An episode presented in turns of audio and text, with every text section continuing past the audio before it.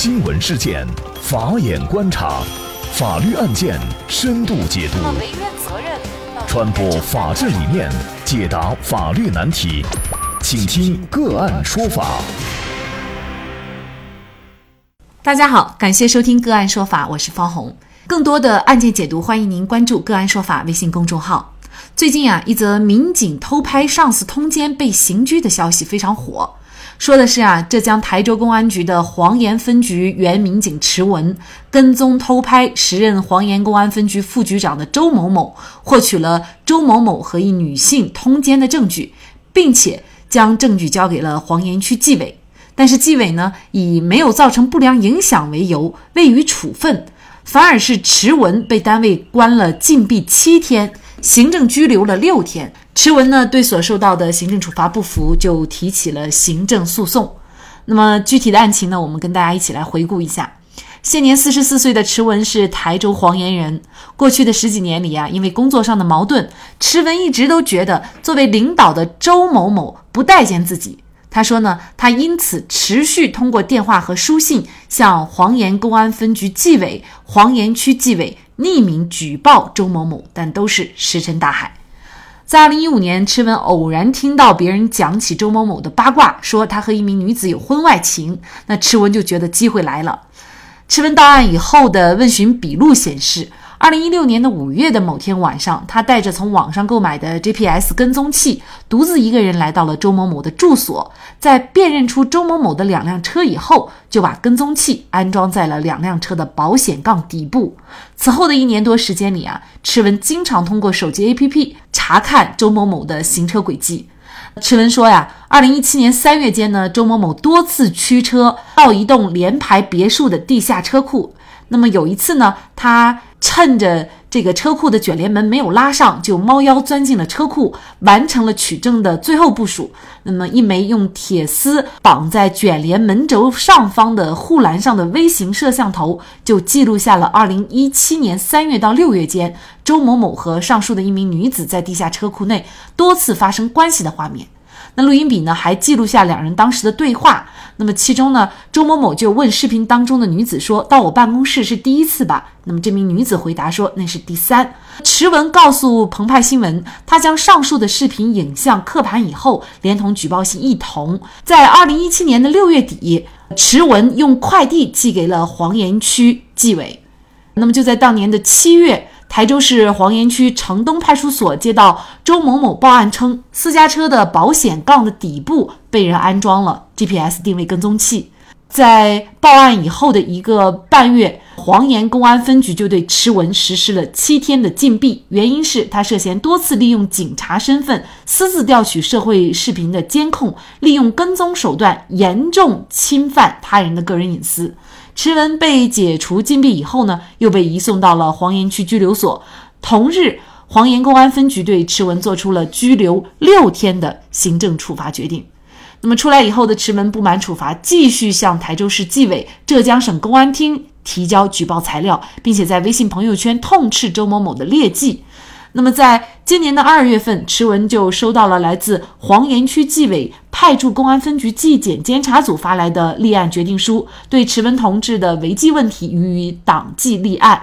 在今年的四月，不服行政处罚的池文就把黄岩公安分局告上了法庭。那池文是觉得周某某长期和女性保持不正当关系，违反了党纪，他跟踪和偷拍取证的行为不应该被定性为侵犯他人隐私。作为一名共产党员，他认为他自己放弃休息时间，掌握大量违规事实是正义之举。那么就在今年的五月八号，中共台州市黄岩区纪律检查委员会副书记、台州市黄岩区监察委员会副主任叶明国在接受澎湃新闻采访的时候称啊，纪委确实是接到了有关周某某的举报，并且其中一部分的内容经查是属实的。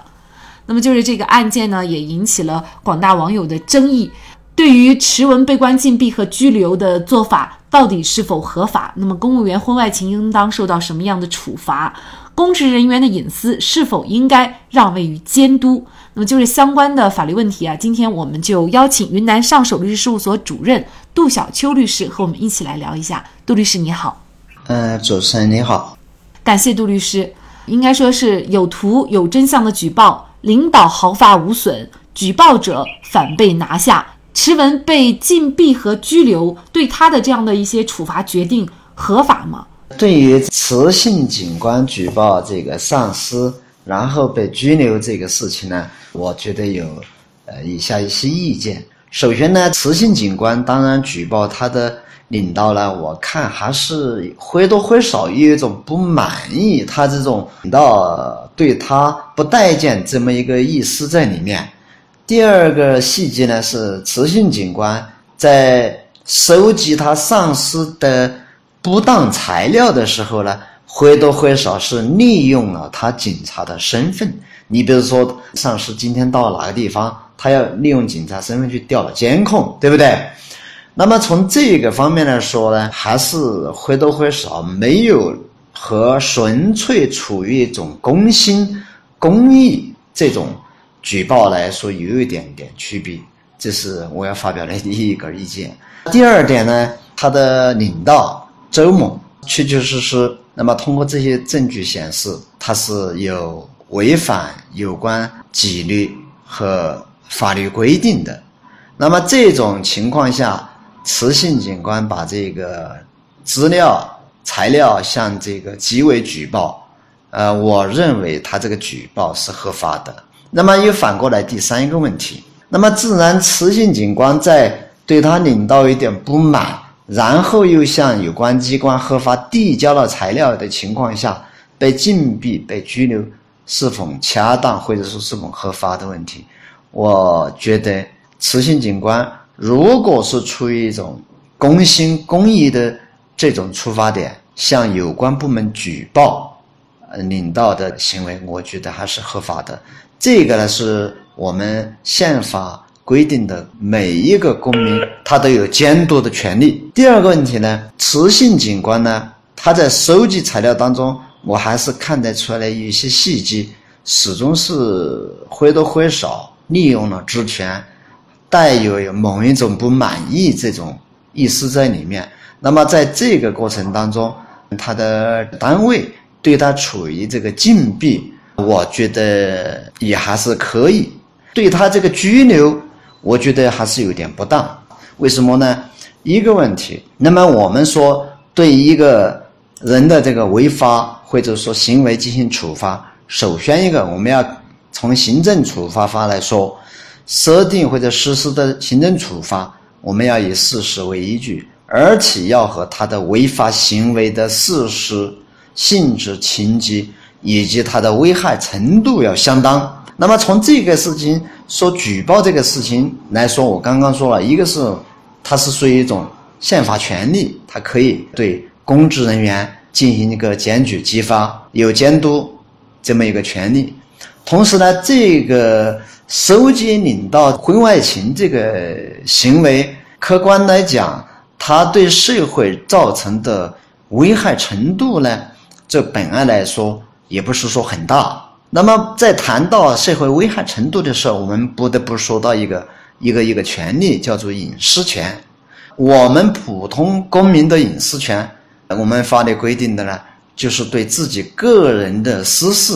个人的信息，或者说生活领域方面的一些事情，不为他人知悉。那么，与公共利益无关，与群体利益无关，可以有权禁止他人不干涉的。纯个人的私事，那么我们从侵侵权责任法可以看出，这个呢是属于个人隐私，是要受到法律保护的。但是我们作为一个公职人员，特别是对本案当中雌性警官，他的领导是公安分局的副局长和党委副书记，那么他有可能他的一言一行和我们的公共利益是相关的。那么，为什么有一句虚话说“官员无隐私”？它主要就体现在你自然持有了公共权利，可能为了我们社会的公共利益，个人的隐私就要做一个限制啊，我们叫做叫有限个人隐私。所以说，从这个方面来理解呢，我认为慈禧警官收集到他上级领导的。和他人这个发生关系的这么一个资料进行举报，我觉得它的社会危害性不大。那么从这个方面来看，我觉得对他的处以这个治安拘留是不恰当的。所以说我提出对执行警官在治安拘留方面看是否能够免除。还有一个方面呢，就是我们这个雌性警官他的这个领导，他属于公务员。那么按照我们公务员法的规定，就是我们的公务员要具有良好的品行。那么对从这个方面来说。我们这个州姓领导，他的这个行为是不符合公务法、公务员法的规定的，所以说，综合以上的理由，我认为，雌性警官对他领导的这个举报这个事情，不应当去治安拘留。呃，单位，内部对他的前面的一些不当行为进行禁闭，我觉得我们呃不好发表评论。但是对这个治安拘留，我觉得还是有点不当。那么事实上，也就是说，如果这个对象他并不是公安局的领导，或者他是一个普通人的话，作为持文的这样的一种行为，他确确实实应该说是侵犯到了别人的这样的隐私，对他的这个拘留又是不是合法呢？如果说他所举报的、所跟踪、呃收集的是一个普通老百姓的这个私生活了，我觉得他是构成这个隐私权的一个侵犯的。当然，我们宪法也对人格尊严，就包括隐私权，宪法上也规定为我们公民的一个基本权利。不是公职人员，普通老百姓，他的这个个人隐私，你比如说住址啊、电话啦，对子女的信息情况啦，它都是属于个人隐私。但是对于我们公职人员来说，这些你都是要上报的。他目的就是要监督你手中的公共权利。行使的是否恰当，对不对？是否损害了公共利益？这个案件呢，之所以让人觉得不理解的，就是举报者被罚，但是呢，被举报者却网友叫做毫发无损啊。那么，这个公务员他存在婚外情，通常情况下会受到一个什么样的处罚呢？一般来说呢，我们刚刚说到，公务员法十一条有一个要求。你公务员必须一个是具备个品行良好。如果说有这种婚外情，乃至于影响到你的这个公共权利的行使，必然呢要受到相应的行政处分。还有呢，如果说我们本案当中的州信领导他是是党员，也要受到党内的纪律处分的。所以这个案件它的争议焦点呢，就是公职人员的隐私是否应该让位于监督。我对这个问题呢，我们有这样的个看法，就作为我们公职人员，首先一个普遍的一个概念啊，就是说你的这个隐私肯定也有隐私权，但是是有限的隐私权，因为你公职人员始终你手中拿的是有公共权利的，你的公共权利是要为公共利益服务的，因此来说，你的有一部分的隐私权是要让位于手中的公共权利。要让位于整个社会的公共利益，所以说公职人员具有有限的隐私权。那么就本案来说，你比如说我们周姓领导，他的和女生发生这个呃关系这个问题，他是应该接受一个社会监督的。因为从材料来看，他是一个公安局的呃副局长，而且这个对方的女生已经到他的办公室，我从那个资料当中看是到过了好多次。那我们大家知道，你做一个公安局的领导，你的办公室或者说有其他地方具有这个和公共安全、公共利益相关的一些文件资料等等，对不对？那么必然会影响到这公共安全，这是第一。第二，你做一个公职人员、副局长，你在上班期间离开了工作岗位。这个必然也对公共利益形成了一定的这个危害。我觉得公职人员他的隐私还是应该对这个社会监督要有所这个容忍，也就是说他的隐私是一个有限隐私。我对这个问题是这么看待的。那么被举报的局长没有停职，但是呢，却由他手下，也就是他属下的这些工作人员对于举报者。持文呢进行一个调查处理，所以呢，这也让大家怀疑这起投诉案件当中最终处理的一个公正性的问题哈，因为都是有利害关系的人，在这个事件当中，黄岩区纪委他的处理。确实是有很多让人心有质疑，甚至觉得很不公平的地方啊。那也希望通过这个媒体的关注和网友的这种大量的围观，能够使这个事件呢得到一个。比较公正也比较有说服力的一个处理。那么这样的一个案件，我想最终应该传递给我们大众的是：公民的隐私是不容侵犯的，但是公职人员的部分隐私需要让位于监督。对于公务员的行事作风出了问题，举报是我们每一个公民的权利，否则这也不利于对整个公务员队伍的管理。在这里呢，也再一次感谢云南上首律师事务所主任杜小秋律师。那么大家如果想获得我们本期节目的全部图文推送，大家可以关注我们“个案说法”的微信公众号，公众号里面搜索“个案说法”就可以找到我们加以关注了。您输入“举报”“举报”就可以获得今天节目的全部推送。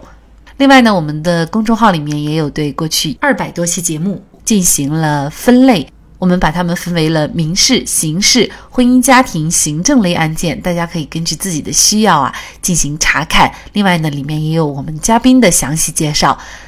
如果您在生活、工作、生意当中遇到一些法律问题，寻求解决，也欢迎大家向我们进行咨询。您可以直接添加幺五九七四八二七四六七的微信号进行咨询，也可以直接电话咨询。为大家提供法律服务的都是我们个案说法邀请的节目嘉宾，他们都非常的专业、资深和负责任。如果您觉得我们的节目对您有帮助，那支持我们的方式就是关注我们的公众号，进行转发分享。感谢您的收听，我们下期节目再见。